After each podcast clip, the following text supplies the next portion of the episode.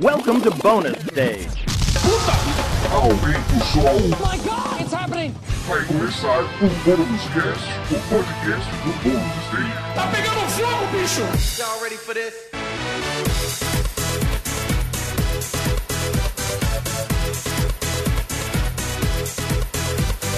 Sejam muito bem-vindos a mais um Bônus Cast, o podcast do Bônus Stage sobre jogos, videogames, cultura pop e muitas outras coisas. Estamos de volta depois de um tempinho aqui, sem aparecer, sem dar as caras. Muitas coisas aconteceram, minha gente, mas tá tudo bem. Eu sou Rodrigo Sanches e hoje eu estou junto com esse rapaz que vocês já conhecem, que tá sempre gravando aqui com a gente. Senhor Wagner Waka, como que vai a sua pessoa? Olá! Ah, bom? tô tudo bem, assim, tranquilo. Né? A gente teve. Eu não, eu não tive. Não tive carnaval porque não existiu carnaval, mas eu tive o melhor do carnaval, que é a folga do carnaval. Ah, você teve o lado Né? bom do carnaval que não, É. que não existiu. Eu, eu não sei o que é carnaval, mas faz uns anos. E esse ano eu achei que, yes, nós vamos, vamos curtir o carnaval. E obviamente não, né? E você sabe que eu, eu sou tão. Eu tô, tô tão assim que É. chegou na no dia do carnaval, né? Chegou na quarta-feira, no final do carnaval, eu já tava tipo, cara, que semana, hein? Sabe aquele meme do What a weekend. Captain. What a Weekend? Capitão, hoje é quarta-feira, né? eu sei como é isso, cara. É, muito bom. Semaninha puxada pra mim também, mas vamos que vamos. Hoje gravaremos o podcast apenas eu e o Aka, né? A Bia hoje não vai poder participar, né? E a gente também já ficou um tempinho, né, sem gravar aí, a gente até pede desculpas por conta disso. É, quem acompanha a gente nas redes sociais, né, principalmente eu e a Beatriz, é, a gente se mudou recentemente, né? Então a gente teve, teve todo o processo da mudança, cabeamento, internet, etc. E agora as coisas já estão todas controladinhas, tá? Então por conta disso, agora a gente tá voltando ativa, então a gente encerrou esse pequeno hiato aí. Mas estamos de volta e por conta disso, obviamente, a gente também teve o nosso momento de descanso, né? Depois de montar móvel, organizar a casa, né? O Aka ter, né? também, tem que ter, cara. É, jeito, é, né? verdade, hein? É, e o Aka também, obviamente, né?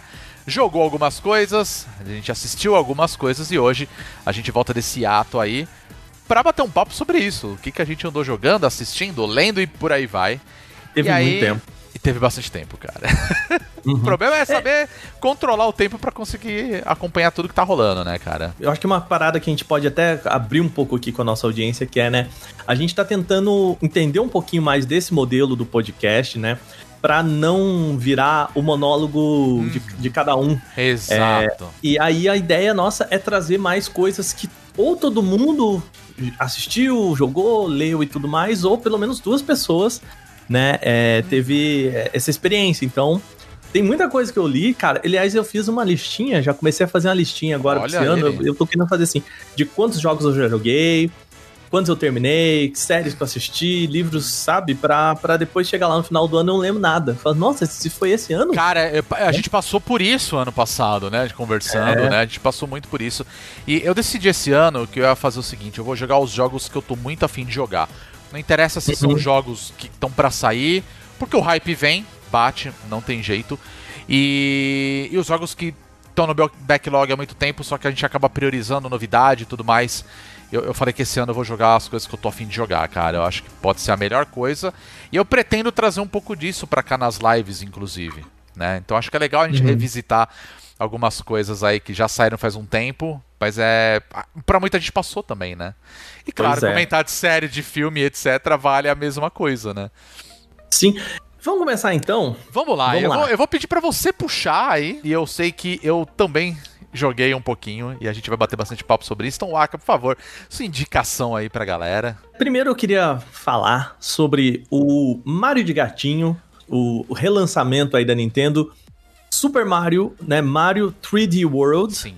plus Bowser's Fury, né, que é o, o novo relan- o relançamento do jogo aí que era o jogo principal do Mario pro Wii U, que pouquíssima gente jogou, porque pouquíssima gente teve Wii U, né? Pois é.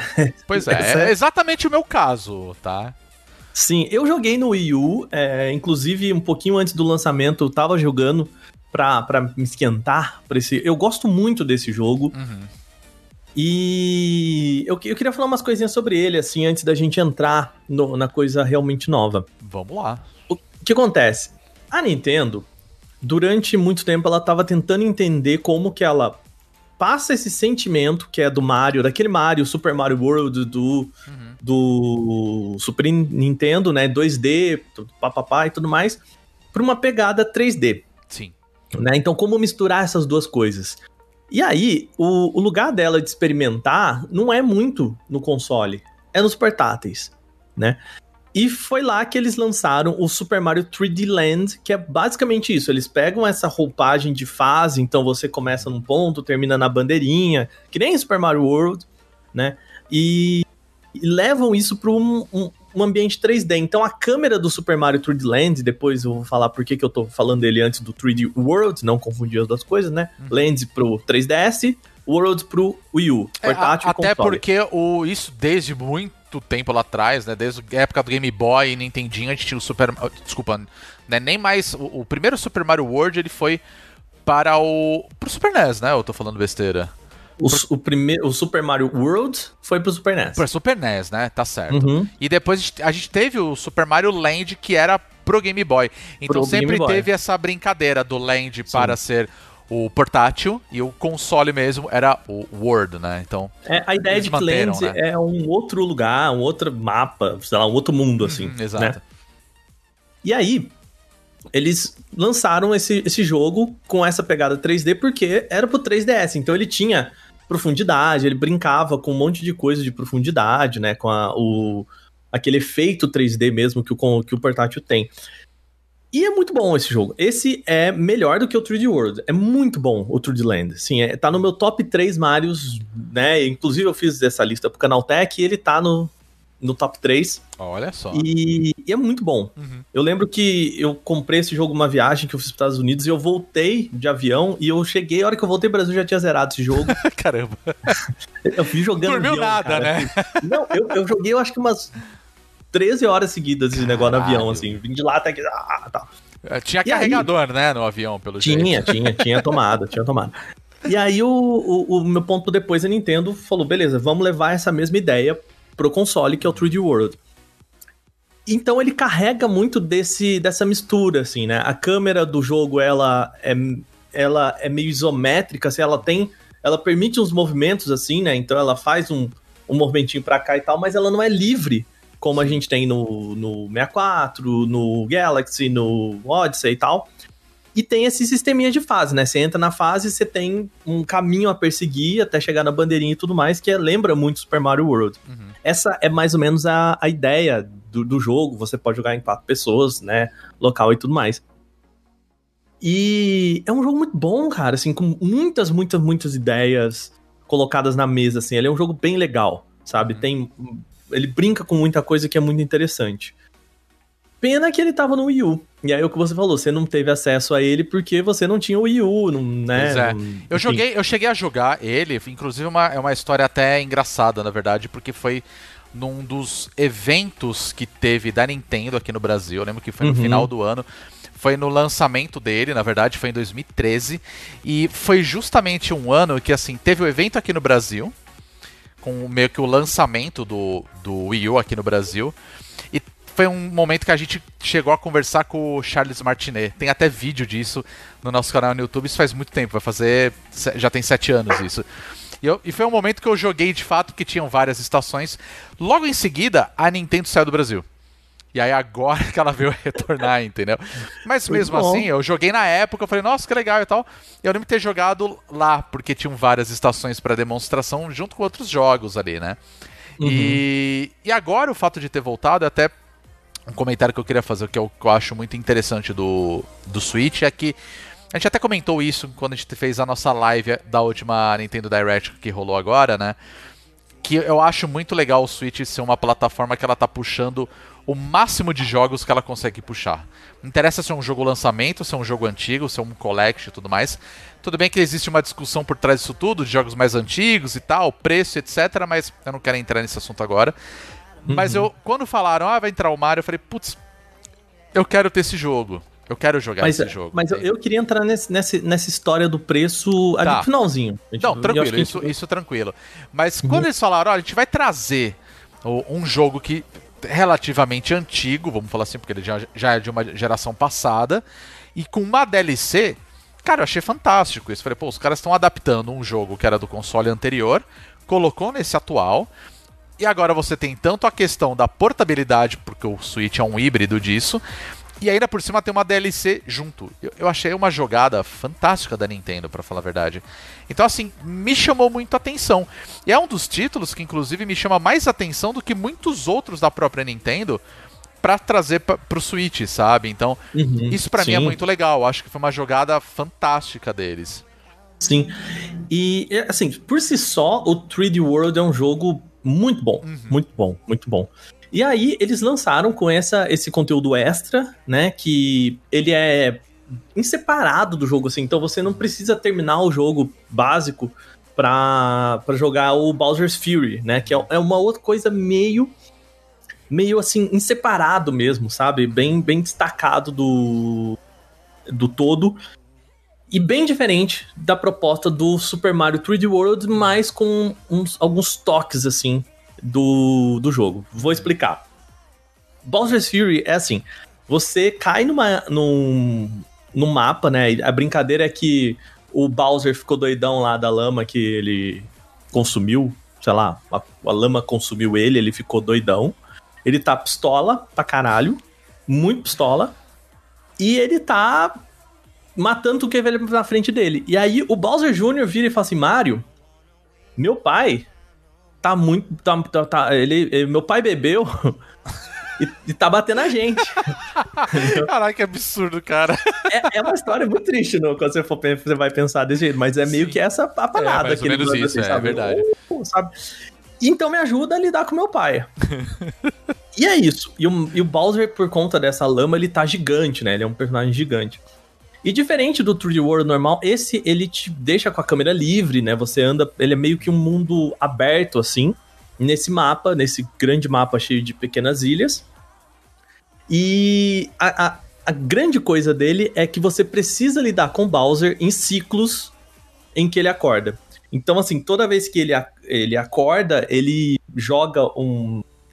meio que um laser da boca, né? Um negócio meio, meio kaiju assim, né? Ele joga um. Não é um laser, ah, fogo, né? Da, da boca dele, assim, Aham. e, e limpa o mapa. Então você tem que meio que se esconder. Então começa a cair um- um- umas coisas que saem, uns espinhos que caem, saem das costas dele e caem também no mapa e tal. E é isso, toda vez que ele acorda, você tem que, que lidar com ele, com esse mundo virando um, um grande pandemônio. E aí depois ele volta meio a hibernar por um Uhum. tempo, assim. E o mundo vira uma ilha linda, bonitinha, paradisíaca. Uhum. E, e essa é a brincadeira do, do jogo. E nesse meio tempo, você tem que coletar estrelinhas, né? Que é tudo temático de gato. Então não são Sim. estrelinhas, são luas, são sóis é, em formato de gato. Né? Então é gato. Sóis, sóis gato, alguma coisa assim o nome do, do rolê. E é muito legal, assim, é muito criativo o que eles fizeram aí, porque o, o, a hora que você pega esse, esse sol, no momento em que você pega esse sol e o Bowser tá gigante, ele tá acordado, você afasta o Bowser. Então, essa também é uma mecânica de você é, não ter que lidar com o Bowser, tipo, porque ele, ele faz, né, um- uma cena ali que ele, né, ele, ele joga o fogo, ele Uhum. joga os espinhos, tenta te pegar e tal. E aí, depois de um tempinho assim, um minuto, dois minutos, ele vai embora de novo e hiberna. Hum, entendi. Mas às vezes você tá ali, tipo, nossa, beleza, é, é, pega é, o gatinho aqui e leva pra mãe dele ali na outra ilha. E no meio disso o Bowser acorda. E meio que você pode continuar fazendo a missão. Tipo, a missão continua acontecendo. É Ah, só o, o- o- ficando mais difícil. E aí você, putz, será que eu paro, lido com o Bowser? Será que eu me escondo? Será que eu tento entregar esse personagem porque isso vai me dar uma lu- um sol e esse sol vai fazer com que o Bowser vá embora?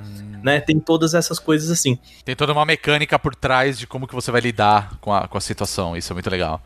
tem toda uma mecânica. E tem um aprendizado da, da, da Nintendo aí, que é o seguinte: uma das críticas ao Mario Odyssey é que o Ma- Mario Odyssey tem mil luas, né? Sim. É, e, e nem todas são legais de você pegar, assim. Tem muita. Ah, se você pegar X moedinhas na fase, se você é, fizer, sei lá, é, dar um, um- um pack aqui no chão e, e num lugar específico uma lua sai e você ganha aquela lua, porque tem muita no jogo Uhum. e nem todas elas são legais. Assim, você faz porque, bom, você quer ser completionista. Então, assim, não é legal você. É, ele não te dá uma, uma recompensa real pra você É. fazer isso. Você tá fazendo por, por coisa pessoal, assim, né? Uma... Não, você tá fazendo porque você própria, quer né? É, completar o jogo. Exato. Né? É isso. E aí, o, o legal do desse é que ele tem 100 é, sóis. Você não precisa pegar todos pra zerar, né? Uhum. Então, você precisa pegar metade, na real, pra zerar. E o, a parada legal é que, primeiro, esses sóis, eles têm uma função. Então, pegar o Tá. sol significa você jogar o Bowser pra longe, né? Nesse, Ah, desses tá. momentos de fúria dele. E a próxima outra mecânica que você tem nesse jogo são os sininhos gigantes. Sininho gigante é ótimo, né? É o sino que, que, hora que você pega esse item, né? Que é o item do, do jogo que faz o Mario transformar em um gatinho. Uhum. O Mario, ele. O sino gigante, ele transforma o Mario em um personagem gigante pra brigar com esse Bowser gigante. E ele vira Super Saiyajin lá, com o cabelo dourado pra cima. Tudo igual um Super Saiyajin. O que é uma, uma clara referência ao primeiro God of War, né? A Nintendo copiou a Sony na caruda, né? Vamos, vamos deixar claro é isso. tipo E você tem. E é o ciclo do jogo é isso. E é muito legal porque como que o jogo limita você nessa ilha, né? Porque você começa numa uma parte, e aí é, o resto da ilha ela tá cheio de lama, dessa lama que, o, que consumiu o Bowser. Então, a partir do momento que você vai brigando com o Bowser, vai limpando essa ilha e vai te dando mais espaços pra ir pra onde você quiser de uma forma bem livre assim. Uhum. E meio que todos essas, esses pequenos sóis, assim, eles são bem interessantes de pegar. É muito. O ciclo de pegar sóis é muito rápido, assim. Uhum. Então você pega um, um sol a cada um minuto e meio, dois, assim, sem esforço de correr, Ah, saca? isso eu acho bom pra caramba. Até porque É. ele tem, é, como você falou da mecânica, né? É, claro, a gente também tem o Bowser Jr., que eu particularmente acho um personagem muito legal, assim, no, dentro de toda a história de Super Mario, sabe? E ele me lembra muito, ele me faz lembrar muito o Sunshine. Justamente por causa do próprio Bowser Jr. Ele tem aquela mecânica também do, do pincel dele e tal. Eu acho isso muito legal. E o que me chamou a atenção é que, assim, são jogos que na verdade, assim, é uma coisa bacana e ao mesmo tempo é uma crítica que eu queria fazer, né? A- o bacana, obviamente, é você ver que ele meio que se situa nesse mesmo universo, vamos falar assim. Apesar que todos, todos os jogos de Mario meio que parece que estão sempre no mesmo universo, né? Não, não- tem universo no Você Mario. entendeu o que eu quis dizer, né? De, tipo, não tô falando de É. Zelda, que cada um é. Não, não tem. É, Ah, esse tá tudo ali, você entendeu? Só que ele puxa, ele resgata um pouco desse lance do, do Mario gatinho, né? uhum. pro, pra um outro jogo que é completamente diferente do, do 3D World mesmo, mas tá ali, eles conversam entre si.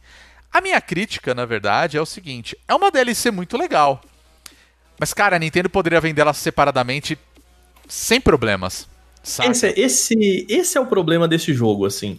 É, primeiro, se você já jogou o Super Mario 3D World e quer entrar nesse jogo só pelo Bowser's Fury, é, eu acho que Uhum. 350 ou 60 dólares, vamos pôr 60 dólares, porque a gente 60 sabe dólares. 350 É.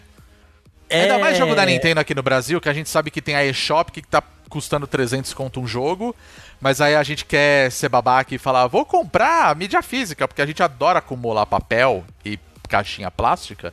E aí tem loja aqui que eu não vou citar nomes, né, mas que faz alusão aí a, sei lá, itens de Zelda, que tá custando 450 pau, sabe? E pra mim, não faz sentido pagar isso pra um jogo que né, já tem aí 7 anos, vamos falar assim, né?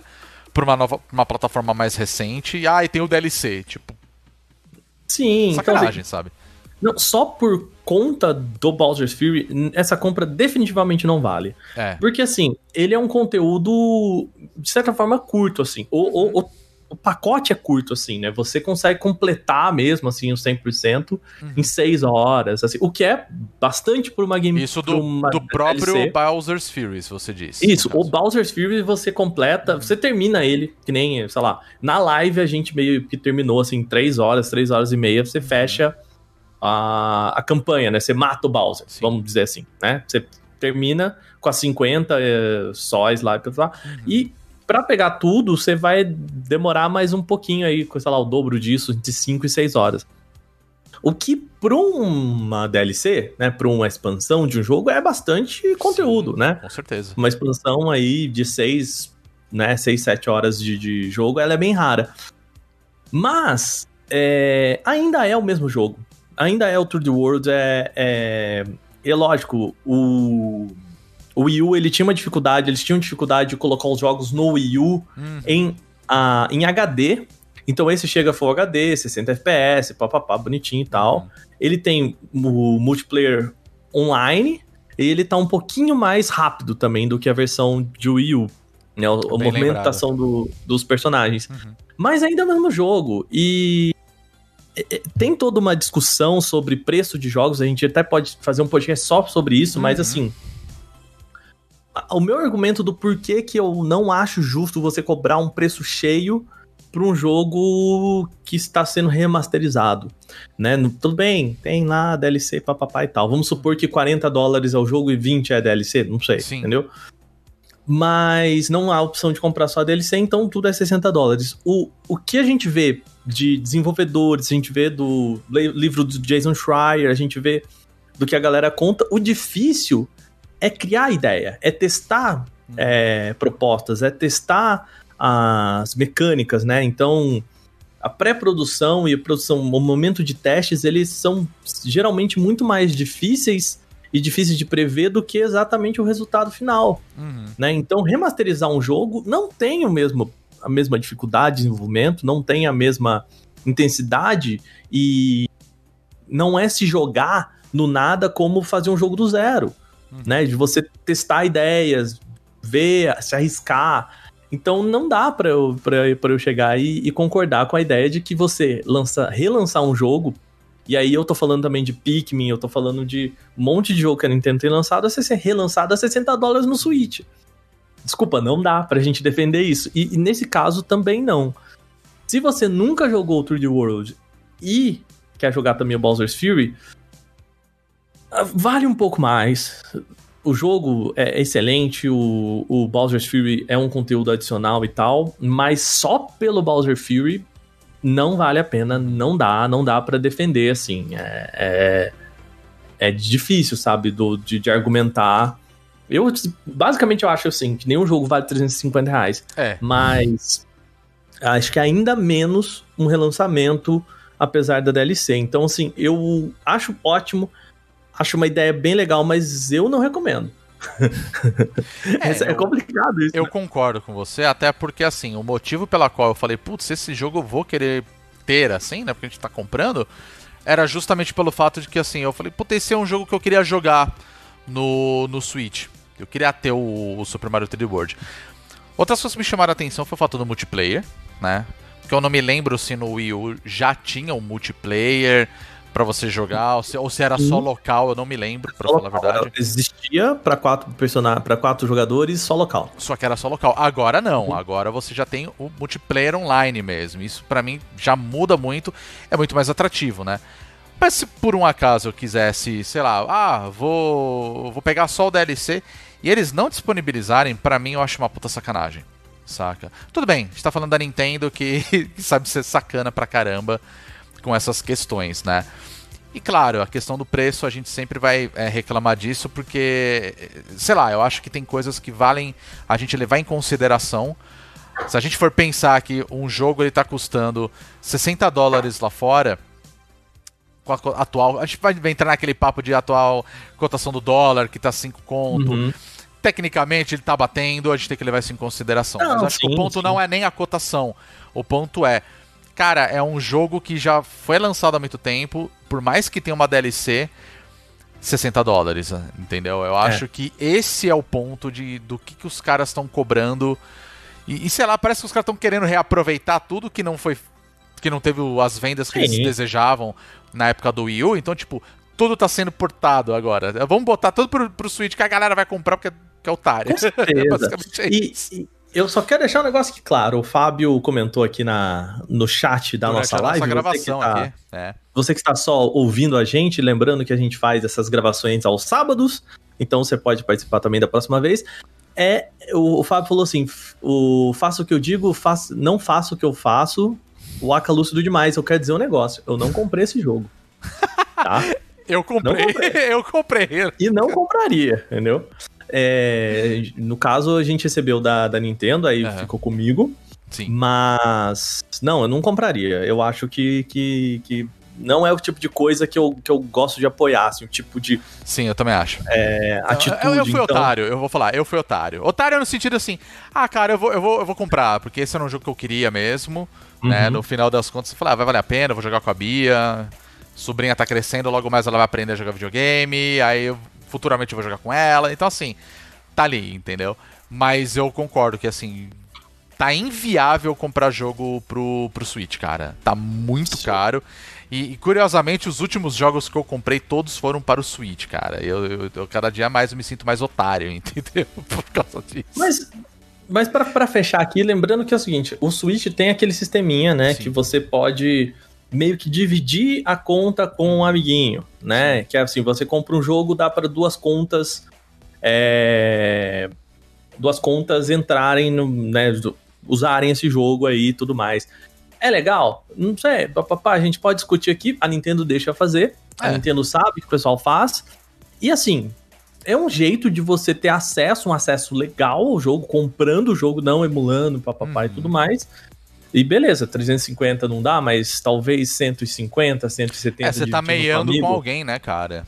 Tem essa. É, é já, já fica um pouco mais Uhum. é, acessível. Agora, o, o que eu gostaria de ver a Nintendo é assim, tudo bem, lança 60 dólares, mas qu- quando que essas promoções vão chegar aqui no Brasil, né? A gente, cara, Zelda até agora é 60 dólares, né? A 300 reais no, no acho que, né, por aí na, na loja BR, tipo, não, não dá, não dá Ah, não, pra impossível, chegar pra você e impossível. falar que você vai comprar um jogo de 2017, se não me engano, por 250 reais. Ah, Exato. Zelda.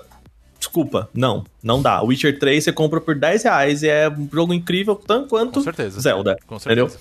Então não, não, não vem com essa não. O The Witcher 3, inclusive, tá pagando o rombo do Cyberpunk até agora, inclusive. Pois é, né? pois é. Fica a dica aí, inclusive. Mas eu concordo muito com você, viu, Aka? Eu também acho que é nessa questão do de preços e tudo mais, eu acho que a, a Nintendo viaja e, como eu falei anteriormente, cara, libera essa DLC, só ela, cara. Puta, ia vender mais ainda, sabe? Porque até- a pessoa até. Quando as pessoas têm acesso ao negócio, elas vão querer correr atrás. Aí por um preço justo, né? Baseado ali, tudo bem. Ô, Poxa. 20 dólares, cara. Cara, ia ser maravilhoso, na moral. Cara, eu ia falar pra todo mundo, compra, que é a melhor coisa que você vai ver na sua vida. Eu, inclusive, provavelmente teria comprado por 20 dólares, 20 dólares aí, o que daria pra gente 150 reais, mais Não, ou menos. nem cento- isso, menos até. Né? Vende por 100 conto, É. cara. Tá bom, sabe? 100, 120 reais, É. ok, ó, bom, bom demais. Mas enfim, né, é, eu sinceramente acho que não vale a pena. É, o famoso adorei uma estrela, sabe? Isso sim. Ok. Excelente, mas inviável, cara. É. Não, não, assim, vamos talvez num outro podcast discutir precificação, valor e tudo mais. Né? Mas é, é, eu acho que é o tipo de atitude que a gente que eu, que eu não gostaria de incentivar Uhum, numa empresa como a Nintendo, sabe? Muito bem. É isso. acho. Mario Gatinho. Super Mario World plus Bowser Fury, é isso aí. Bom, eu vou falar de uma série então, que eu confesso que eu terminei de assistir recentemente. Aqui no Brasil ele tá com o seguinte nome que é Crime Scene, ou Cena do Crime, o Mistério e Morte no Hotel Cecil. Eu nem sei se eu deveria estar falando desse documentário, tá, gente? Porque é como a gente fala, é a, a indicação, que no final não é muito bem uma indicação, sabe? Porque assim, eu, eu- O, Nieve adora quando a gente fala mal das coisas Então vamos falar podcast. mal. Eu vou falar muito Entendeu? mal desse documentário, tá? Mas basicamente. Ô, Rô. Oi, fala. Eu, eu posso fazer só uma, uma localização aqui, um contexto, já que a Bia não tá aqui, Tá bom, vamos lá. é, mais ou menos desse caso, Uhum. porque quem acompanhou a live aqui quando a gente jogou o Y2K, ah, o jogo pós-moderno, RPG pós-moderno, tem uma piadinha sobre o, esse caso do Hotel Cecil. Eu lembro disso. E aí, na live, o pessoal, não, mas lembra o Hotel Cecil, não sei o que lá. E aí, o idiota aqui foi procurar no, no, no Google, Aham. né? E aí veio esse vídeo da mina no elevador.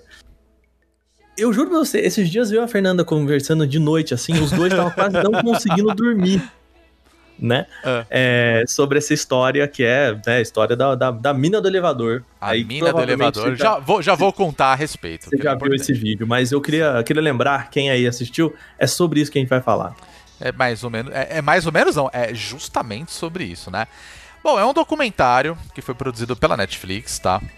É, o documentarista é o Joe Berlinger, né? Mas ele é um, é um documentário de quatro episódios de aproximadamente uma hora cada.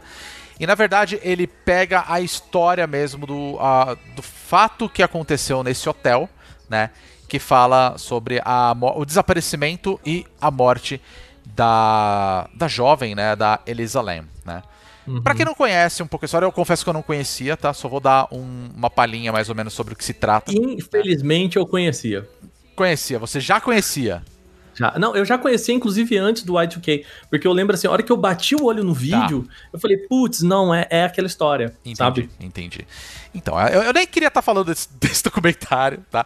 Até tive uma, uma breve conversa aí no, no Twitter, né? um abraço pro nosso querido Felipe Vinha, que ele falou que pra fazer a crítica tem que ver tudo. Eu falei, é, você tem razão. Quem vê três episódios vê quatro, então vambora, porque por mim eu teria dropado ali no meio do caminho. Mas basicamente, é, o documentário ele conta a história do tudo que aconteceu em relação ao desaparecimento e à morte da Elisa Lam, tá? Elisa Lam era uma jovem canadense que ela ficou hospedada nesse hotel, né, no Cecil Hotel. É um hotel que fica bem no centro de Los Angeles e ela desapareceu, né? E na época que isso aconteceu, que foi em 2013, se eu não me engano, é, a internet ficou empolvorosa pelo fato de terem divulgado um vídeo dela, que foi o último vídeo que tinham imagens dela dentro do hotel. E as pessoas começaram a criar toda uma conspiração de que ela estava sendo perseguida, as pessoas tinha alguém atrás dela e tudo mais, e de repente ela desapareceu e quase um mês depois ela foi encontrada morta dentro do próprio hotel, provavelmente no lugar tipo mais inusitado possível, tá dentro do da história. E aí acabou gerando toda uma discussão do que realmente aconteceu, né? Mas o- Não, dentro da caixa d'água, né? Exatamente, dela exatamente. Não, ela foi encontrada dentro da caixa A história, d'água. ela não É. é. uma spoiler, né? A história do... É um fato, E- é um e fato. assim, é. Pelo que você me falou, não, não é muito pra galera assistir esse documentário, não. É. né? Por que, que eu tô querendo diz- dizer que, ah, não assista esse documentário? Não, acho que é, é sempre válido você assistir, né? Pra você entender é, um pouco do acontecimento, como que as coisas giram em torno de uma investigação. E aí eu falo, dando minha opinião pessoal, que é o como que a internet, muitas vezes, ela é extremamente prejudicial a qualquer tipo de investigação. Claro, a gente tem vários exemplos disso. A gente tem um caso no Brasil que eu acho bizarro. Eu nem gosto de tocar muito nesse assunto, que foi um caso de uma mulher que morreu porque estavam divulgando na internet que tinha uma mulher fazendo magia negra, e aí a galera achou que era uma, foi e lincharam a mulher, a mulher morreu. E tipo, não tinha nada a ver, era uma puta mentira, né? O caso da Elisa Lam não é mais ou menos isso, tá? Mas o que aconteceu foi o seguinte, é... em primeiro lugar, é importante falar que tipo, o Hotel Cecil é um hotel muito antigo, que já existia lá em Los Angeles, né? Ele era de um, era um ele foi de um hotel Ele era, não. Ele é. ele era, ele era, porque o hotel já, o hotel fechou, tá? Ah, o hotel fechou, está mas assim- Mas foi um grupo nova-iorquino que comprou o hotel agora Aham. e eles já estão querendo fazer, ah, não, vai ser metade hotel, metade é, como é que chama? Moradia baixa renda, eles estão organizando, mas ainda vai estar lá, tá? Mas ele teve os seus dias de glória, então foi o rise and fall dele, assim, teve ascensão e queda por conta Do hotel, do ambiente, do, do ambiente ou melhor, da localização dele, porque ele fica ao lado da Skid Row. A Skid Row é uma das áreas ali, um dos bairros que é considerado um dos lugares com maior concentração de moradores de rua dos Estados Unidos, para não dizer do mundo, tá? E aí a gente entra todo num papo de negligência é, governamental e por aí vai, tá? Só que o que acontece? Ele já tinha esse estigma porque, assim, é, justamente por conta disso, e era um local de moradia muito barata, boa parte das pessoas acabavam indo para lá porque elas saíram da cadeia ou tinha problemas psicológicos e por aí vai. Então, assim, em vez da pessoa ficar na rua, ela acabava indo pra lá. E eram diárias absurdamente baratas. Muito, muito barato. E aí isso acabava atraindo todo tipo de pessoa. Desde pessoas que estavam viajando, indo para os Estados Unidos, querendo conhecer Los Angeles, a traficantes, é, Brasileiros. brasileiros. né? O, o, o, Tudo, assim, é- é- sabe Tudo, aquele filme? Sabe, sabe aqueles, aquelas paradas de filme, Uhum. tipo filme de terror, filme de perseguição? Sim, Os caras sim. é mais ou menos naquele, naquele esqueminha assim. Exato. Aliás, o- eu, eu queria fazer uma, uma indicação aqui É. de podcast. O podcast da minha querida amiga Giovanna Penati, Hum. chama Beijo e Tchau. E ela entrevistou o, o, o Felipe Vinha, que ficou hospedado no Hotel Cecil pra cobrir a E3. Eu não sabia E que ele tinha ficado hospedado lá. Então, ficou ele, ficou o Hal, ficou uma galera, assim. tipo, eu, se não me engano, Caraca, eu- não sabia. é, chamaram eles pra. eu Acho que foi a Microsoft, não lembro quem. Aham, Chamaram eles pra, pra cobrir a E3. aham, e aí sim. botaram a galera brasileira no Cecil. Entendeu? E aí ele conta nesse podcast qual é que foi a experiência, né? Uau. Do. E eu não lembro quando que foi que ele ficou lá, assim. é. Mas é, foi em 2013. 2013? Não, 2013 foi. Enfim, 2013 foi o, o- quando teve o caso da, da É, morte da Elisa Lam. tá? Isso, mas foi depois. Ele falou que foi depois do, do, do caso. Ah, já tinha acontecido então. Tá. É, foi tipo 2000, acho que 15 e tudo mais, Aí. assim. Então, fica a dica aí. Eu vou até deixar o link aqui no post Por do favor, do chat, por favor. Depois. E também, obviamente, vocês entram lá no, no post do, do site do Bonus Stage pra ouvirem isso daí, tá? Exato. Bom, continuando, basicamente, é, ele fala um pouco da história do Hotel Cecil, de várias coisas que já aconteceram lá, que vão desde é, mortes, suicídios e coisas e tal. Então ele já era um hotel, uma- já era um local estigmatizado por conta disso, né? E aí entra o caso da, da Elisa Lam, né, dessa jovem canadense, que um belo dia ela falou, cara, eu vou viajar para os Estados Unidos. Ela, ela tinha uma um roteiro de viagem que ela passou por alguns locais, né? Eu acho que ela começou em San Diego, se eu não me engano, ela foi subindo a costa do do Pacífico, né, nos Estados Unidos. E aí o ponto dela, vou falar, o ponto final dela foi esse, né, por conta Uhum. da morte dela, né? Só que por conta disso, né, começou a fazer uma investigação, demorou quase um mês, né? E aí encontraram o corpo dela, estava na caixa d'água. E aí eu falo pra você, meu amigo, hum, se você tem costume de assistir série, documentário quando você tá jantando, almoçando, comendo, comendo um negocinho, cuidado, tá? Porque é, não é gráfico, mas na hora que conta umas paradas, tipo, dá nojinho. Porque, né, a pessoa morreu na caixa d'água do, do hotel. Então, Lembrando que o pessoal nos Estados Unidos é aquela galera, não, pode beber água da torneira. é, porque a água tá De tratada. boa. É, e É. aí é meio bizarro, só que assim, é o no momento que conta a história, como eles descobriram o, o, o corpo dela, é foi uma coisa bizarra, tá? Uhum, Mas enfim, sim. né? E aí começa a falar da investigação pra saber o que, que aconteceu, se teve alguma pessoa e tudo mais. E aí, ao mesmo tempo, ele entra é, naquela questão de que pessoas na internet, da forma como eles divulgaram, porque eles divulgaram o vídeo, e aí entra o vídeo que o Aka falou, que é o vídeo do elevador, que você vê ela entrando no elevador, meio paranoica, ela olha e volta, a porta não fecha, tudo. E aí dá toda aquela coisa de que, ah, não, porque o hotel é amaldiçoado, não, porque É, não sei o que então, lá, sabe? Então, eles ficam É, o- falando um pouco disso. O, o problema desse vídeo é que assim, ele não é um vídeo perturbador per se. Não, não.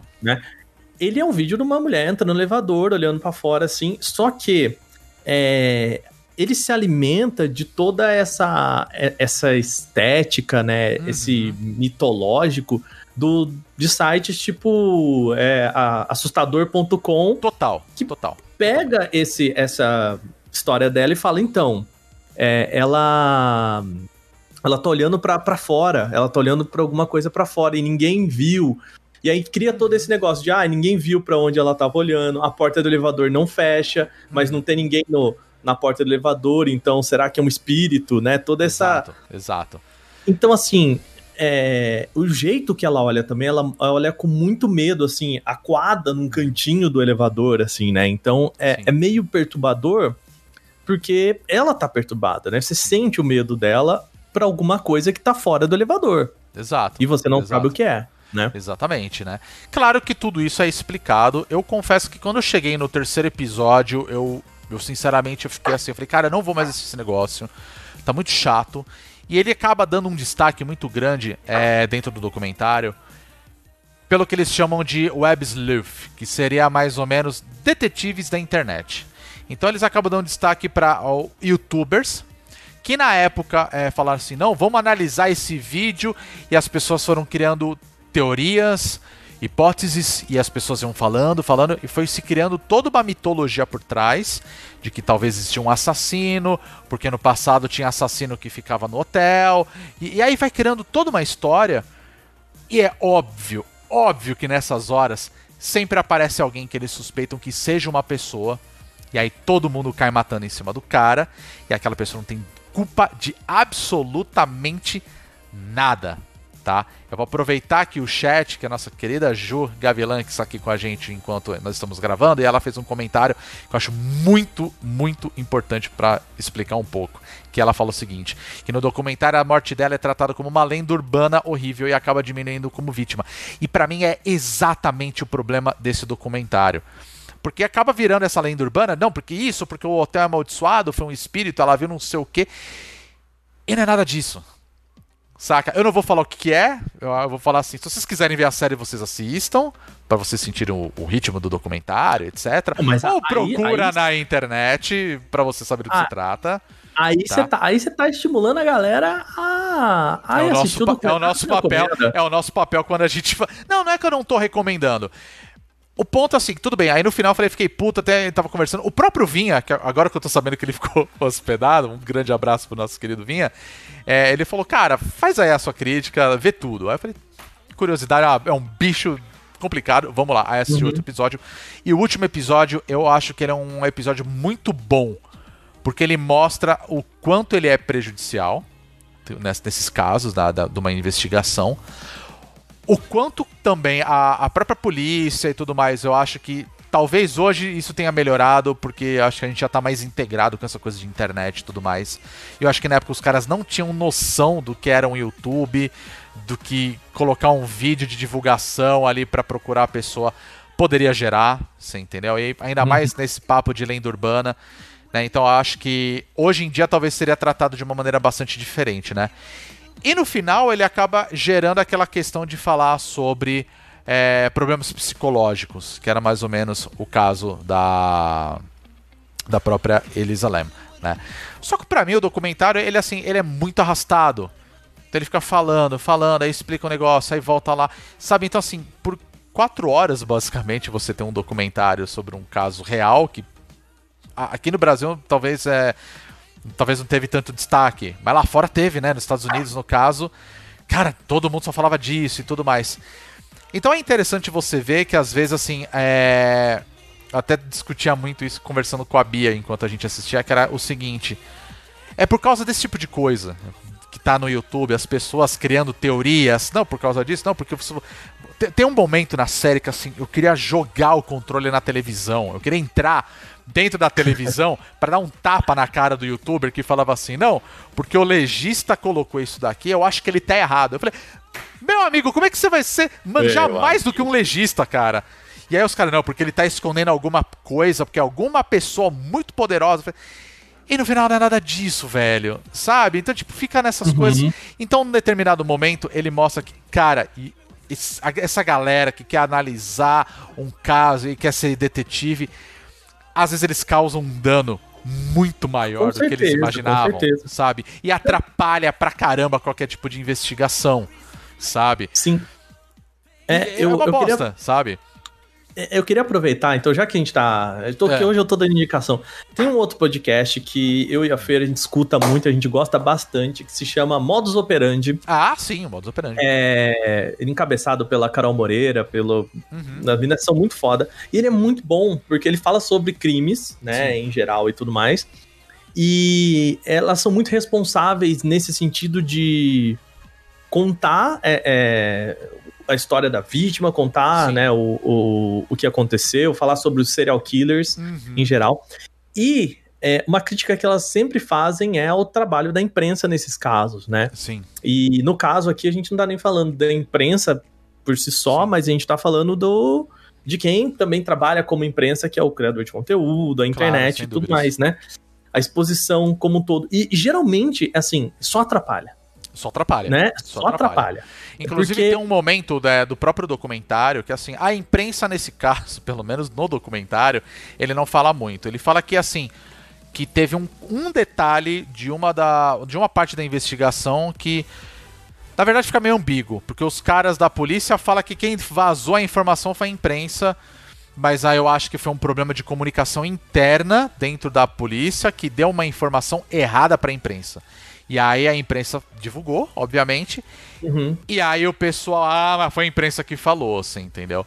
Que é uma questão do. que como né, a Elisa foi encontrada dentro do da caixa d'água, é, falaram que a, o, ele tinha uma tipo um alçapão em cima, né? Tava fechado, mas na verdade estava aberto. E aí foi uma confusão É. disso. Foi isso que E, aconteceu. e aí, tá? é- essa, essa lenda de que, bom, ela tava lá dentro, mas o alçapão tava fechado. Então, Uhum. É, ela não poderia caso- ter fechado. E aí foi uma puta Isso. discussão, na verdade. Entendeu? nesse caso, ela teria sido assassinada. Exato. E aí, mas não, tava aberto. Aí, o tá aberto já significa que ela... Mas enfim, né? É, e, e, assim, isso ainda alimenta mais esse, essa lenda urbana. Então, assim, Exatamente, cara. esse Exatamente. contexto que você coloca, olha, esse vídeo, ele foi encontrado Uhum. desse hotel e ela tá olhando, e aí depois ela foi encontrada morta numa posição impossível dela se colocar, Uhum. com o alçapão fechado, e ninguém sabe de vestígios, não tinha Sim. passos, não sei o que lá, e sabe de umas coisas assim de. Vai Exato. criando essa. Né, só falta pôr a lanterninha aqui pra falar com as crianças, tipo isso, é tipo isso. né? Então, assim, é, é- isso é uma coisa do documentário que me incomodou muito, sabe? Porque, assim, eles investigam, falam com o investigador, fala com a mulher que era gerente do, do hotel na época, com ex-moradores lá do próprio hotel, né? Pessoas que ficaram hospedadas, né? Esses youtubers que ficaram criando uma puta conspiração e tal. E, cara, é umas conspirações horríveis, assim, umas conspirações muito toscas. Assim, é- eram conspirações que eu, eu assisti o negócio e ficava pensando. É por isso que tem gente que acredita na Terra plana. É. Saca? Porque fica nisso. Ah, não, porque tem uma prova. O cara tira prova, assim, da bunda, sabe? Ah, não, porque o cara viu um negócio, porque a placa do carro que passou era LAM, ó lá. Aí você fala, porra, velho. Para, sabe? Não tem nada a ver uma coisa com o que você tá falando. Mas aí eu fico. Eu, eu- entro naquela crítica de tipo. Essa galera provavelmente deve quis né, capitalizar no- com o YouTube, aí foi criando teorias e teorias e teorias. E a gente vai falar sobre mais uma série que, se você procurar sobre ela no YouTube, tem pessoas criando teorias e, cara, não é nada daquilo, no final das contas, sabe? Eu acho que esse é o grande problema. E, claro, a gente não pode esquecer de falar da própria vítima. Né? Sim. Que, cara, tipo, foda-se, você entendeu? Eles tratam ela como, como uma representação que pra mim é horrível, pra falar a verdade, do jeito que eles mostram. E em nenhum momento um documentário fala com a família dela, não explica se eles tentaram falar com a família dela e eles não quiseram falar. Você não sabe, você não tem um lado da família pra explicar. Eles falam muito, não, porque a irmã depois falou, a irmã não sei o que lá. E você não ouve essas pessoas, sabe? E aí eu acho que mancha muito, sabe, a imagem Aham. da vítima. Sim, claro. Sabe? No caso, tava passando por um problema, vou falar psicológico, posso estar falando de uma maneira errada, que a- a- acabou morrendo, sabe? E ai, não, vamos criar uma. Existe um motivo pela qual ela morreu, não, porque o hotel é amaldiçoado, sabe? Então acho que assim, eu acho que o documentário ele tenta mostrar que não tem nada a ver isso daí, sabe? Por mais coisas que tenham acontecido, esse é um reflexo da região de Los Angeles, do governo, no final das contas, né? Do que aconteceu com o próprio hotel e o porquê que eles tinham é, hóspedes tão inusitados, vamos falar dessa maneira, né? Uhum. E, e- e falta de informação geral, sabe? Então, assim, é, é interessante mostrar que existiam pessoas que estavam lá porque porque eles precisam ganhar, o hotel precisa sobreviver, é o trabalho da galera. E no final acontece um crime desses, uma pessoa desaparece, depois é encontrada morta. E aí querem falar que ah, a culpa é porque o hotel é amaldiçoado. Saca? Cara, isso aqui não é Luigi's Mansion, saca? Sim. Não, e, e tem uma outra coisa, assim, né? A própria cidade de Los Angeles, ela é um. um- a cidade de Los Angeles, Los Angeles e São Francisco, tá? Esses dois lugares, Sim, assim. sim. né? Eu, eu tive a oportunidade de visitar os dois lugares é, recentemente, assim, recentemente, né? Sei lá, Antes dois, da três anos pandemia, atrás. é. E é, esses dois lugares, eles têm um negócio em comum que, assim, é onde as pessoas vão... É, é a terra das da oportunidade dos norte-americanos. É, Né? exatamente. Então, se os Estados Unidos é a terra da oportunidade de quem vem de fora, o, o a, a- né, a costa oeste, principalmente Los Uhum. Angeles e São Francisco, são dois lugares que são a terra da oportunidade das pessoas do país mesmo, né? Então muita gente vai para Los Angeles tentar carreira de ator, muita gente vai para São Francisco tentar carreira em tech, né, aquele Sim. cantinho ali e tudo mais. E chegando lá as pessoas elas elas se frustram, né? Elas ou às vezes não conseguem ou elas não não têm o talento, contatos, enfim, não dá certo. E essas pessoas vão pras ruas e, e despirocam. Sim, sim. É Assim, eu, eu vi muita gente na rua, assim, muita gente é, no sentido de não parecia passar necessidade é, física, né? Então, assim, com Sim. pessoas bem vestidas, que pareciam, tipo, com um celular, muita gente com fone, tipo, da Uhum. Apple, assim, saca? Sim, é verdade. E, e mas assim, você percebe que a pessoa ela, ela não tem condições de ela não tá em condições de viver, sabe? Exatamente por, por conta disso, assim, ela vê tudo desmoronar, a vida dela desmoronar na frente dela. É, É muito louco isso. Não, é muito Sim, né? louco. Mas o, o, o- eu tento ver o lado positivo, claro, do, principalmente do, do documentário. Que é que no final, isso mais pro final, ele mostra que na verdade é muitas coisas que acontecem. É, cara, não existe um, um assassino, não precisa ter um É. culpado, você entende? Uhum. E aí eu não vou falar naquele papo, eu não vou entrar num papo demagógico aqui de não, porque a sociedade, não, porque o, o governo. Não, não tem nada a ver, cara. É, infelizmente a, a vítima ela tinha um problema é, psicológico, entendeu? Que ela precisava de tratamento. É, eu não vou falar, ah, tá vendo, é culpa dela. Não, não foi isso, cara. As coisas aconteceram e não tem como explicar, sabe? E aí eles entram naquele papo de que, tipo, pô, gente, é, é importante se você tá passando por depressão, se você tá passando, se você tem algum problema é, psicológico, é bom você ter um tratamento, as pessoas precisam saber e tudo mais, porque é, é bom pra você se preservar, você entende? Então, assim, acaba gerando bem no finalzinho essa discussão, entendeu? Só que o problema do documentário, que pra mim são dois, né? Um deles é a questão do tempo, que pra mim poderia ter sido um, sei lá, um filme de uma hora e meia, duas horas no máximo. Dava pra contar toda a história.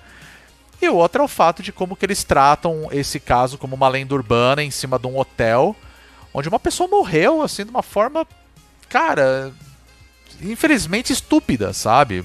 Foi isso, né? Então acho que nesse ponto, acho que faltou um pouco mais de não sei, sabe, um pouco mais de tato, sabe, em tratar a pessoa como a, a vítima que ela foi, Uhum. em vez de ficar tratando, ai, porque os, o hotel, Mas será que é uma lenda? mas o hotel é amaldiçoado, porque lá já aconteceram suicídios e tudo mais. Aí Você fala, porra, velho, sério, sabe? Uma coisa é uma coisa, sabe? A outra não, a pessoa Uhum. viu um espírito e. Não, não fala nem isso no momento, na- durante o documentário, sabe? Ai, Uhum. porque copo se mexeu, né? Não, não, não tem caso de ah, um espírito apareceu aqui, a pessoa saiu correndo e tal. Não, não tem. Entende? Só fica esse estigma de que é um lugar amaldiçoado por consequência da, da região, das coisas que aconteceram durante os anos, entende? E aí é isso, acabam tratando o caso dela como uma lenda urbana, sabe? Que pra mim é uma parada horrível, entende? Então, assim, é uma indicação pra quem não conhece o caso e quer entrar é, a fundo sobre a investigação em si.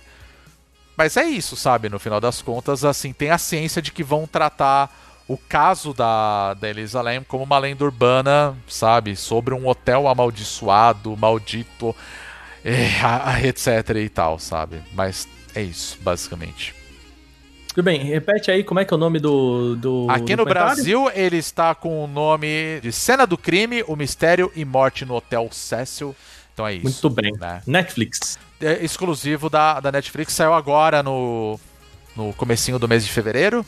Então tá lá disponível, fica aí a, a indicação aí. Assista por sua conta e risco. Muito bem. E tem outra série também que a gente assistiu, né? Que a gente Pois vai- é, agora a pois gente vai é. falar bem, vamos falar de coisa boa. Vai. Agora vamos, vamos falar de coisa, boa. né? Que é WandaVision, a nova série aí da Disney Plus, né? A, a primeira série feita pela Marvel aí, a, pela Marvel Studios, né? Que tem Uhum. Sim. total ligação ao universo cinematográfico da Marvel aí, construído ao longo dos 10 anos aí. Uma coisa, uma coisa que, que eu quero dizer aqui já no começo, você que Hum. não acordou 8 horas da manhã nessa sexta-feira, pode ficar tranquilo, que não vai ter spoilers Sim. sim. nessa nossa conversa, a gente vai, né? A conversa ela vai girar em torno da série, mas Claro. é tentando não contar nada de, de, de muito impacto aí. É, eu né, assim, eu já vou pedir não desculpas assistiu. pelo anterior, porque quando a gente tá falando do- do- de um, de um documentário, de um negócio que aconteceu, fica difícil a gente falar, ah, spoiler. Eu acho que não existe não, não, spoiler esse é um dentro de caso, um documentário, né? de um caso real e coisas do tipo que você pode procurar a qualquer momento na internet. Mas aqui Exato. a gente reitera que, tipo, cara, aqui a gente não dá spoiler. Só se for Uhum. realmente necessário e se for a gente avisa antes. É Sim. isso. Recado dado. E Assim, é, primeira coisa que eu, que eu preciso dizer, são duas coisas assim, né? Uhum. É, eu acho que a internet tá um pouquinho hypada demais com Tá. WandaVision. É. Eu, assim, é, eu acho que ela é uma série que veio mais ou menos com a mesma. com o mesmo cenário que veio The Mandalorian, sabe? É. Que assim, quando anunciaram pra mim, nossa, vai ter uma série da da feiticeira com o o Visão. Visão. E aí eu só que tipo, ah, OK, né? Sim. Tá, tamo aí, né? Legal. Aham. E de repente, o que, o que eu acho que essa série tem de tão incrível é que ela é muito diferente das outras coisas que a gente viu de Marvel e ela é muito diferente, inclusive, de séries em geral, assim, né? Ela, a Sim. proposta dela é muito mirabolante, assim, né? Sim, sim. Eu, eu tô gostando pra caramba, Uhum. assim, do, da história que eles estão contando em WandaVision. Só pra você se situar onde se passa dentro do universo cinematográfico, né? Obviamente ele se passa após os acontecimentos do último filme, da, Uhum. o grande filme ali da Marvel, que foi o Vingadores, né? O Ultimato, né? E aí ele dá o foco na Feiticeira Escarlate e no Visão, né? Inicialmente você não entende nada do que tá acontecendo, mas no decorrer ali da história, algumas coisas vão sendo explicadas, né? Uhum. E eu tô achando muito bacana a forma como essa história tá sendo explicada, porque a gente tá falando de uma série, né? E é a primeira Sim. série da Marvel que tá sendo é, feita aí, que é baseada em todo o contexto cinematográfico da Marvel. Inclusive, ele tem aquela aberturinha clássica lá da Marvel Studios, igual não tem no cinema. Sim. E uma coisa que eu acho muito legal é o como ele Peraí, peraí, brinca... Oi. Primeira série não, tinha o Agents of S.H.I.E.L.D., né? Não, não. Que- Ah, tá, mas Ó. não era produzido pela Disney, no caso, vai. Depois que Hum. eles começaram a abraçar um pouco, vai. Não, e- e- mas a Agent Carter também, não é? Não sei, assim, eu tô. Não, tô ela, aqui- ela- não, na verdade, assim. Vou, vou. você tem razão, você não tá errado, Ok. não. A gente tem Ok. aí, a gente. Pô, tem, a tem as da Netflix também, que de uma certa forma elas também estão ligadas ao universo cinematográfico. Inclusive, tem alguns momentos que eles citam, né, a, a respeito de alguns acontecimentos dos filmes, né? Mas é, eu acho que agora ela é a primeira que está sendo produzida de fato pela Marvel Studios. É, é- é a mesma equipe que fez os filmes que está fazendo a série. É basicamente isso. Hum, e claro, tá. é a primeira série da Marvel que está sendo feita, é, sendo do caso, vou falar é publicada, né? Ela tá saindo pela Disney Plus, né? Pelo serviço de streaming da, da própria Disney, né? Uhum, Mas, tá, é, ok, mas eu entendi acho que é isso. É, é isso que eu quis dizer, né? Eu, eu tô querendo dizer porque em breve, agora, no mês que vem, em março, vai sair o Falcão e o Soldado Invernal. E aí vai ser o mesmo esquema como foi feito o da o de WandaVision, né? Sim, Mas, a, a gente, a gente vai pegar aqui a, a fala da especialista, né? Que é a nossa querida Ju, que falou: o Agents era da Marvel TV Isso, morreu. Morreu, exato. e, o, exato. e o Marvel Studios tá só com o WandaVision mesmo, que tem, né? O Kevin Feige, que é o, o, o grande projetista do universo cinemático, Exato. né? Exatamente, né? Marvel. A gente tinha antes algumas coisas em coproduções, na verdade, assim, é, tinha o dedo da Marvel, mas quem tava fazendo e publicando era a Netflix. A gente tem aí é, Demolidor, Justiceiro, de Ferro e por aí vai, né? Jessica Jones, Defensores, acho que eu falei todos até. E, Uhum. enfim, é, era isso que eu quis dizer. né? Mas voltando pra WandaVision, eu acho muito legal o fato de como eles brincam com a imagem da televisão. Porque você Sim. tem a- os primeiros episódios que eles fazem, né, é uma clara referência a séries mais antigas, como I Love Lucy, você tem a própria A Feiticeira, né? Então ele brinca com aquele formato de tela 4x3 e aí tem momentos que ela, ela expande, ela mexe pra virar coisa cinematográfica. Eu acho isso fantástico, essa brincadeira, porque a televisão permite, sabe? Uhum. Então isso pra mim tá sendo muito legal. E vamos falar real, né? Tá, tá uma lambança do caramba o tudo que tá acontecendo. A gente, eu- eu- a gente teve o oitavo episódio, foi isso, né? O oitavo episódio. Foi o oitavo episódio agora. na última, na última sexta-feira antes da gravação desse podcast, Isso, né? foi o oitavo episódio, né? E muitas coisas já aconteceram. E, e para mim, tudo que tá acontecendo tá sendo muito legal dentro do, do contexto Marvel, né? E do contexto da própria Feiticeira Escarlate e, e o Visão, que são personagens puta, muito queridos, assim, são personagens é, que não estão aí agora, né? Já estão lá há muito tempo nas HQs, né? E eu acho legal tá tendo esse destaque pros dois. Isso pra mim tá sendo fantástico. E uma Sim. coisa que eu tô achando muito legal é assim, é, ela tá começando a mostrar certos conceitos que com certeza vão ser expandidos pra outros filmes, né? Que a gente já imaginava, que é o caso do Doutor Estranho, né? E, e tá começando a brincar com umas paradas da Marvel que eles não gostavam muito de admitir e agora eles estão puxando pra dentro e pra mim isso tá sendo maravilhoso, tá? É, o, e, e eu acho que ela é uma série, assim, é, eu tava vendo, eu acho que foi até o, o Vinha quem tá citando muito aqui, Sim. ou o Agaso, eu não lembro quem, assim, de tipo. Tem as teorias, né, que a galera tá criando. aí, Nossa, mas tem umas teorias, cara, que às vezes você lê de umas, umas maluquices. e, e que é obviamente isso, não, não vai funcionar, porque assim, Uhum.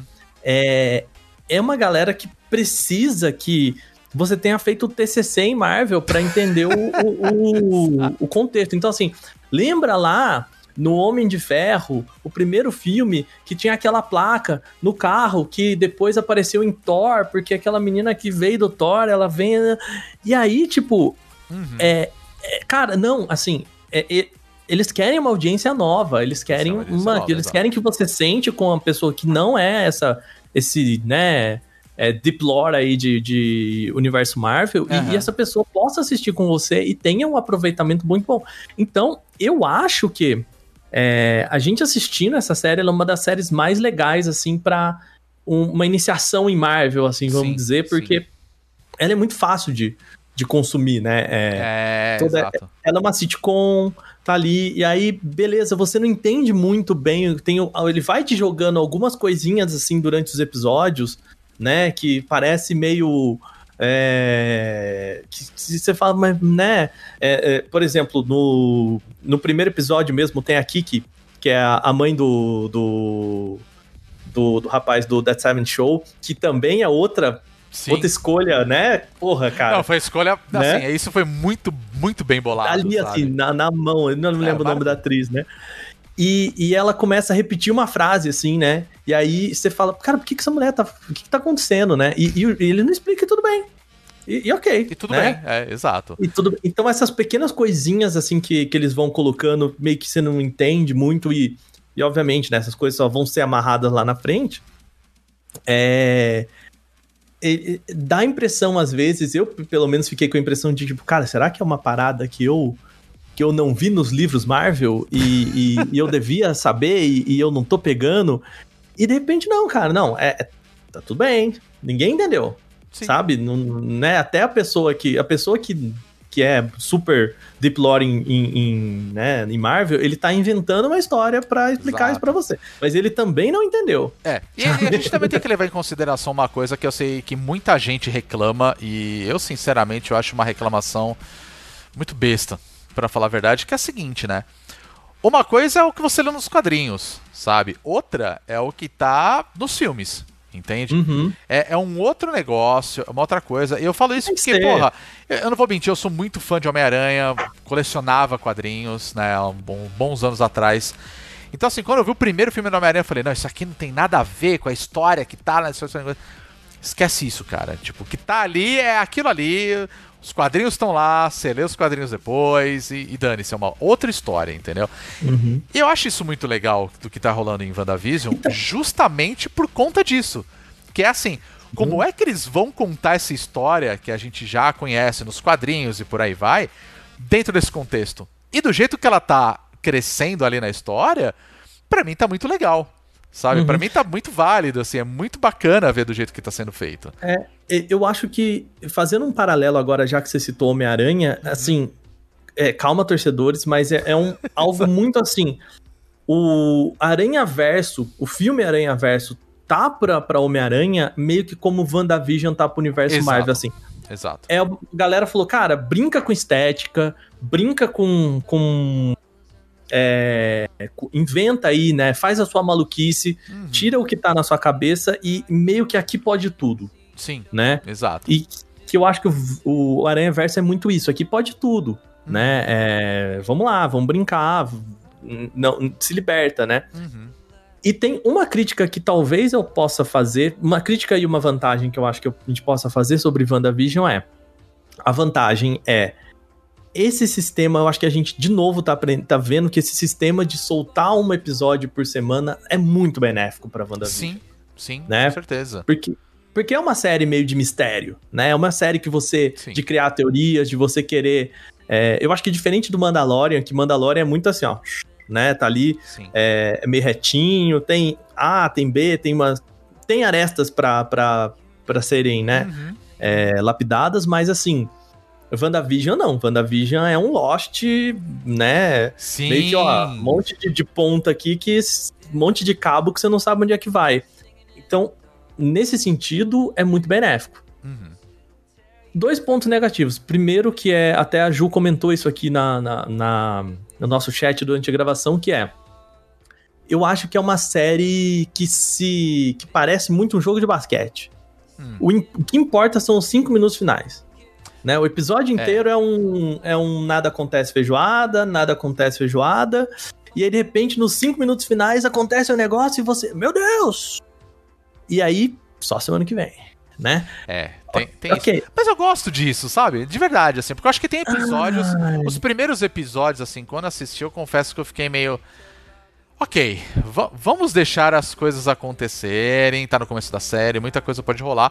E se no final a gente chegar e falar, puta, foi uma porcaria? Cara, foi uma porcaria.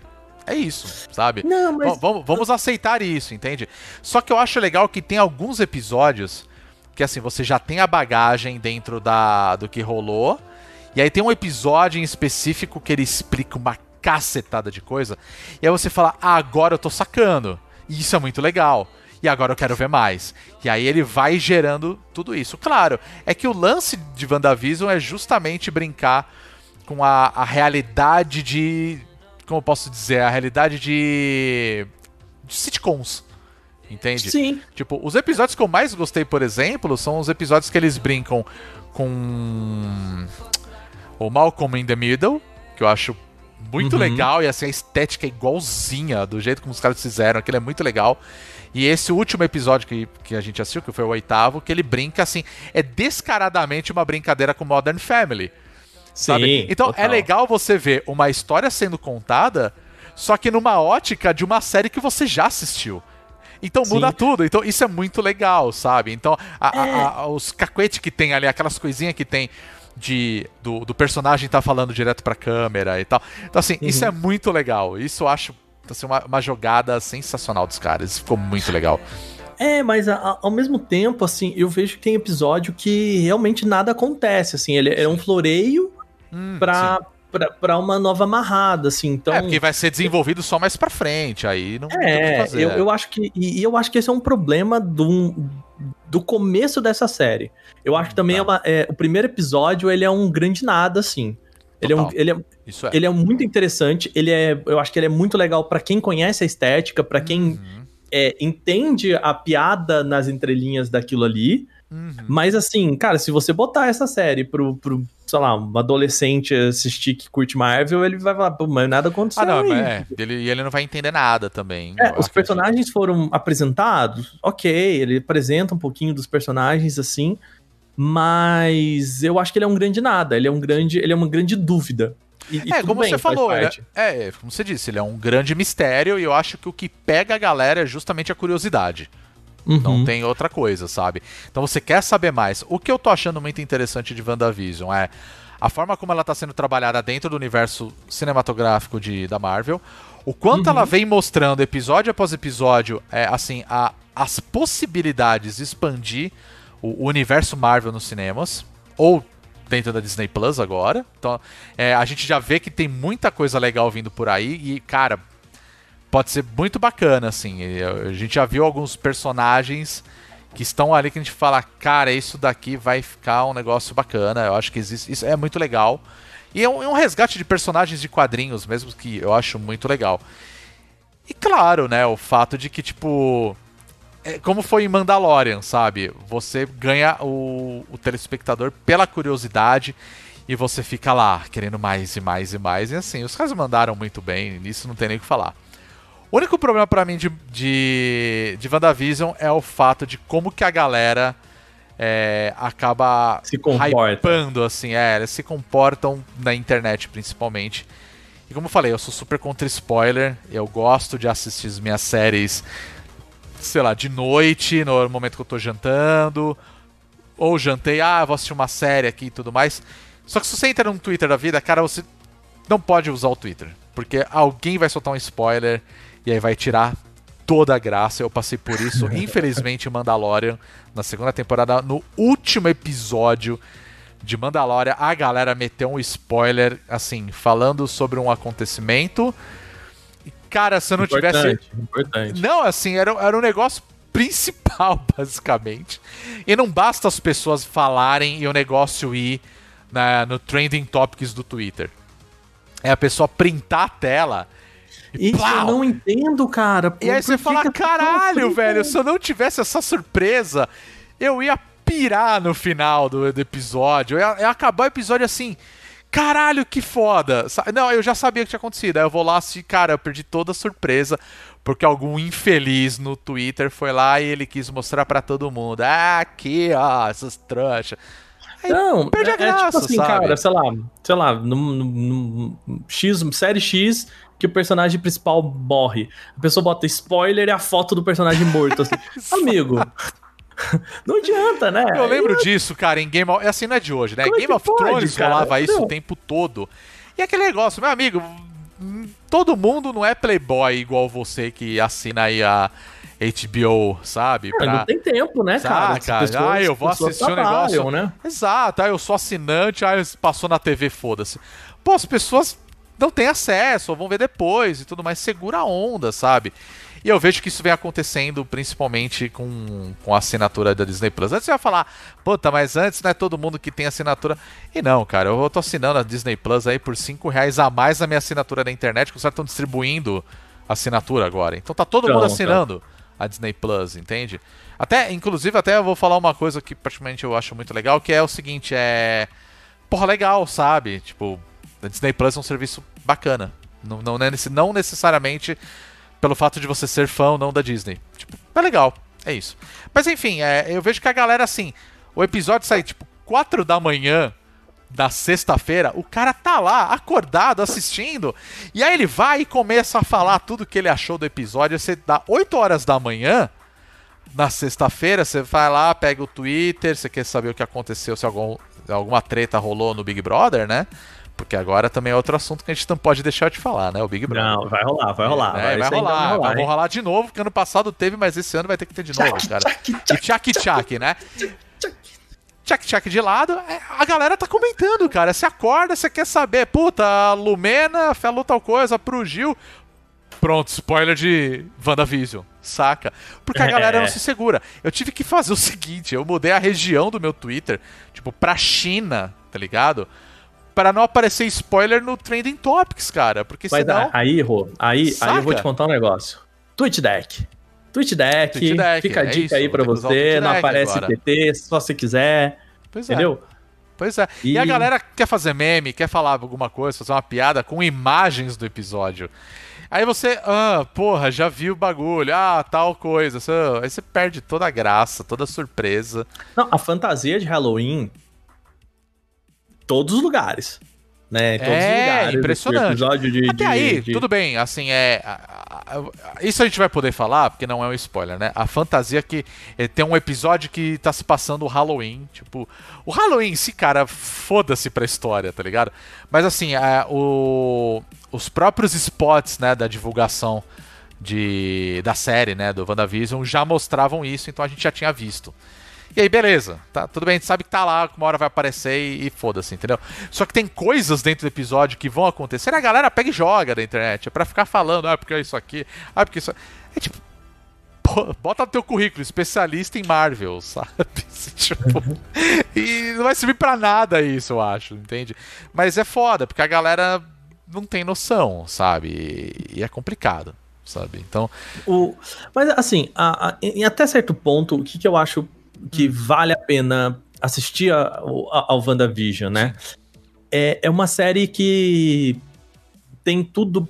Parece ter tudo muito bem amarrado, né? Porque a gente ainda não chegou até o final dela, né? Uhum, sim. Ela parece muito consciente do tamanho dela, embora ela faça parte de um todo, né? Que é maior que ele. E até pelo nome da série, né? é- é- é- é- que depois, né? Você vai perceber que ele, ele tem uma coisinha a mais, até o nome da, da, da série e tal. E. Mas eu acho ele muito autoconsciente, muito muito grandioso e pequeno ao mesmo tempo. Então ele quer contar uma história que ela é ela é muito singular, ela é muito enxuta ali, mas que ela faz parte de um todo. E eu acho que isso esses são os melhores filmes da Marvel, esses são os melhores histórias que a Marvel quer contar, porque quando eles querem acabar com o universo, o negócio desanda. Sabe? É... Eu acho que esse é um problema recorrente no universo Marvel, tá? Que é o Uhum. lance tipo, ah, destruímos tudo. Aí depois todo mundo volta. Sabe? É, sabe? é, é, ah, o é. Capitão América morreu, voltou depois porque, sei lá, sabe? Homem-Aranha perdeu o poder, voltou depois. Então, assim, eles sempre vão ficar fazendo isso. É raro situações onde um, um herói morre e a Marvel mata de verdade, saca? Só que eles sempre ficam voltando e voltando e voltando. Então, assim, eu sinto que é uma coisa que vai rolar, inclusive, na, na série de WandaVision. E acho que isso até é uma, uma marca registrada, em- não só da Marvel, mas a própria DC faz muito disso também, de tipo, ah, o personagem morreu, depois volta. Quadrinho, quadrinho, Quadrinho, quadrinho. sabe? Então Quadrinho. sempre tem essas coisas, eles não podem matar um personagem do nada, saca? Então acho que Uhum. brin- brinca um pouco com isso, acaba criando né, uma uma nova roupagem e eu acho que o mais interessante de WandaVision pra mim, isso pra quem curte muito assistir os filmes da Marvel e por aí vai, ele mostra que assim, eh, pelo menos ele tá me mostrando que assim, cara, muitas possibilidades no futuro. Isso pra mim é muito legal.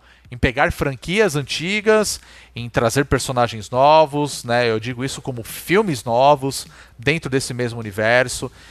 E eu acho que isso é legal, saca? Eu acho que assim, é, é é interessante ver essas coisas acontecendo.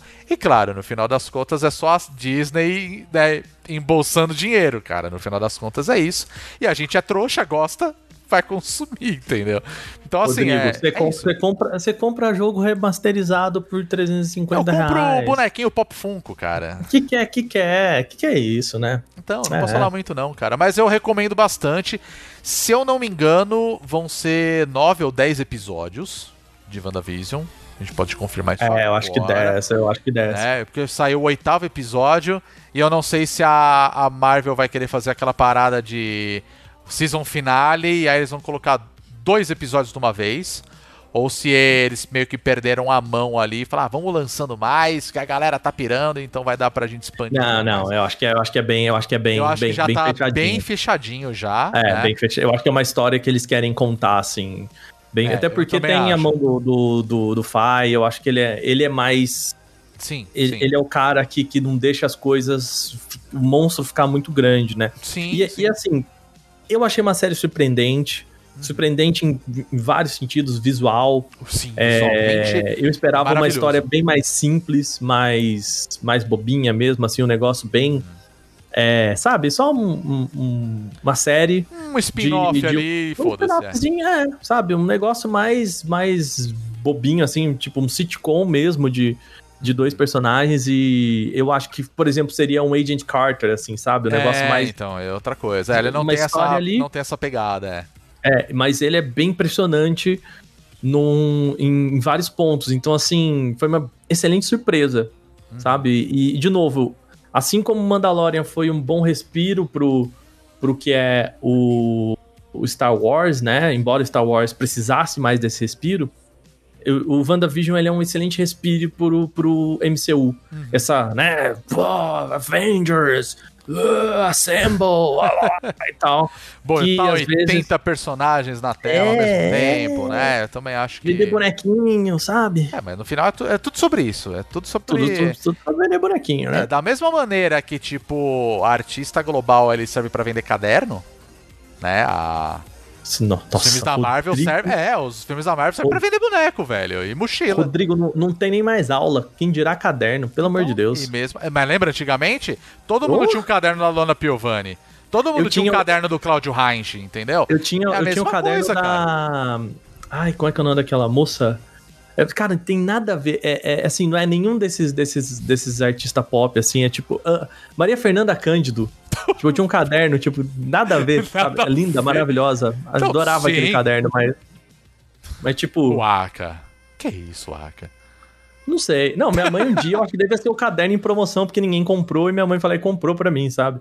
É, tipo, Mas- a tua mãe veio falar: Ah, essa loira é bonita, ele vai gostar. Não, Maria Fernanda Cândido é morenaça.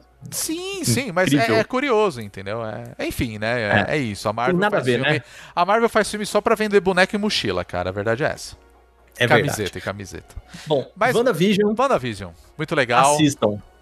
Curto pra caramba. E eu tô esperando novos personagens aparecerem aí dentro do, do que já foi anunciado pela Marvel e. Puta, muito legal, cara. Eu, eu, eu curto e eu, eu quero ver esses personagens aparecendo aí no MCU aí. Então, sabe o que, que eu acho que, que eu tô gostando? E eu acho que essa série ela é bem legal pra quem não é esse, que essa pessoa super conhecedora de quadrinhos. Hum.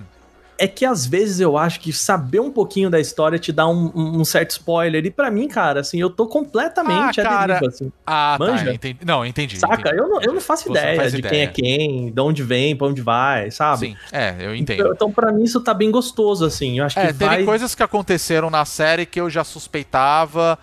de personagens que aparecem. é, tem um resgate da até a mocinha lá que aparece no, no Thor. Eu particularmente gosto muito Uhum. daquela personagem, então Pô, acho personagem legal. Muito legal, muito legal. É muito bacana, né? O, o que eu adoro de verdade no WandaVision é o, o agente do FBI. Eu acho esse personagem, eu acho esse personagem qualquer, tão qualquer coisa, cara. Mas eu acho muito legal a, a ponte que ele Nossa. tem, porque ele era um personagem que aparecia nos filmes do, do Homem-Formiga, e agora ele Aham. tá ali, saca? Tem a brincadeira do cartão, que a galera já botou no, nas redes sociais aí, e é, e é muito legal. Você não viu isso? Não, Você assistiu Homem-Formiga? sim. Então, tem um momento que ele faz o, o Scott Lang, né, que é o Homem-Formiga, ele tem um momento que ele pega e dá um cartão. Ele, faz, ele, ele brinca com cartas, né, de, de baralho. Ah, e aí ele sim. mostra assim, depois ele vira pra ele e fala assim: me ensina a fazer isso, saca? E aí ele, o quê? Ele, o truque do cartão. E brinca disso. E aí tem um determinado momento que aparece ele num outro filme do, do Homem-Formiga, que o cara entra na porta, ele, ele tá com um monte de carta na mão, assim, porque ele tá tentando fazer o truque.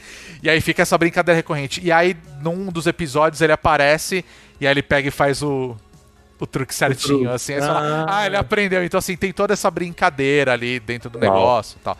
Mas o que eu acho legal é isso, assim, eu quero ver personagens. E, e sem contar que provavelmente WandaVision vai fazer uma ponte ferrada aí pra filmes futuros da Marvel. Com Eu acho certeza, isso com certeza. Muito legal. Vai ser uma boa introdução pra outros filmes, isso que eu quis dizer. É, ele vai muito ser o, o novo universo cinemático da, da, da Marvel 101, né? Ele é o É. primeira aula, Exatamente. introdução ao MCU novo, sabe? É, não, total, pra fase 4, né? Que é que a gente chama, né? com, O- com certeza. É. É, eu acho isso muito legal. E assim, tá dando tão certo que, mano, espera no final do ano, igual fizeram com Star Wars. Mandalorian deu certo, anunciaram cinco novas séries Star Wars. Vai acontecer a mesma coisa com a Marvel, cara. Então, conteúdo não vai Ah, Já faltar. tá, né? Já tá, tem Loki, tem. Enfim. É, Bom, é verdade. Tava esquecendo Pra gente Loki. não esticar muito, então. WandaVision. WandaVision disponível aí na plataforma do, da Disney Plus, exclusivo Disney, né? Porque é Marvel.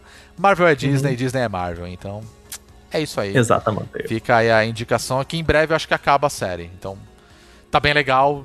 É isso. Muito bem, conseguimos, hein? Muito Aí, bem, ó. muito bem. Em duas pessoas, cara. Primeira É, vez que não, achei foi, isso. foi um bom um podcast. bom podcast, um bom podcast, mas a gente gosta muito da galera acompanhando com a gente quando a gente tá gravando, né? Hoje faltou a Bia aqui com a gente, né? E semana que vem a gente, se tudo der certo, eu acho que vai dar. A gente grava mais podcasts. E claro, você já sabe onde encontrar outros episódios anteriores, caso você não tenha ouvido aí nas plataforma de streaming, você também encontra lá no nosso site, bonusstage.com.br. E claro, vocês também acompanham a gente nas redes sociais. Vou pedir pro nosso querido Aka falar aqui pra gente, Vamos como lá. já é de costume, né? Fala pra gente qual é o nosso Twitter, meu velho. Nosso Twitter, Bônus Stage BR. Agora que a gente tem.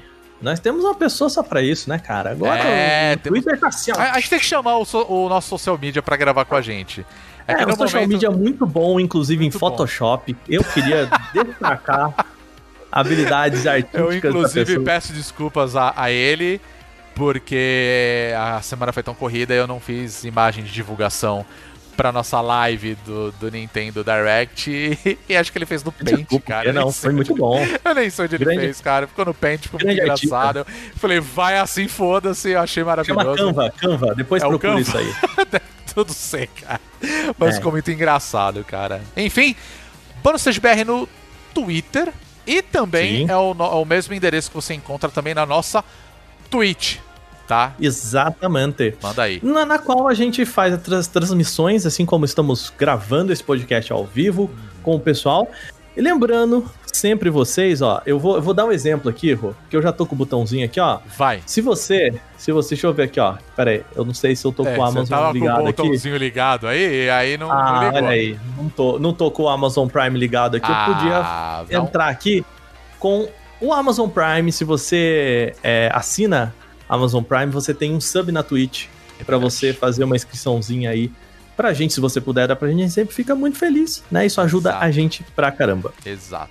Lembrando também que a gente faz lives durante a semana. A ideia é fazer de terça, quarta e quinta, né? Ah, Aparentemente, acho que agora eu eu estou de volta pra fazer live. Se tudo der certo, até então. Mas geralmente, segunda, terça. oh, desculpa. Terça, quartas e quinta, a gente faz as nossas lives a partir das 8 horas da noite, mais ou Exato. menos nesse horário. Mas aí a gente avisa no Twitter, né? Nosso social media avisa pra gente agora. E é, isso É. daí. Lembrando também que nós temos o nosso Instagram, que tá bem parado. Vocês encontram a gente Sim. lá no Bônus Stage. E como o Aka falou, além da, do sub, que caso você queira nos ajudar a apoiar através da Twitch, você também pode ajudar a gente no apoia.se barra bonusstage na nossa campanha de financiamento coletivo a partir de 3 reais. Que a gente pode falar. Eu sabia, essa piada nunca vai acabar, velho. Eu vou mudar o preço só pra acabar essa piada, cara. Brincadeira, ai, mas ai. a partir de 3 reais ou 50 centavos de dólar, né? Vocês Oh. podem ajudar a gente lá a continuar mantendo o nosso trabalho aqui como podcast. Nós temos outros planos aí futuros, mas nós temos as nossas metas e quando a gente bater, a gente coloca esse trabalho aí em pauta. Pois é, você sabe que uma, uma saudade que eu sinto é de fazer a piada É, de que esse, esse 50 cent não vale um real, esse 50 não dá cent pra fazer. vale o real, exatamente. entendeu? Um dia. Mas não dá pra fazer, Um dia, quem sabe? vamos torcer pra um dia isso voltar a acontecer, o Brasil sorrir de novo, né, gente? Pois é. Joguinho mais Muito bem. barato é muito bom. Então é isso, pessoal. A gente fica por aqui. Semana que vem tem mais bônus cast. Nós somos o Bônus Stage. Um grande abraço pra vocês. Tchau. Beijo, tchau, tchau.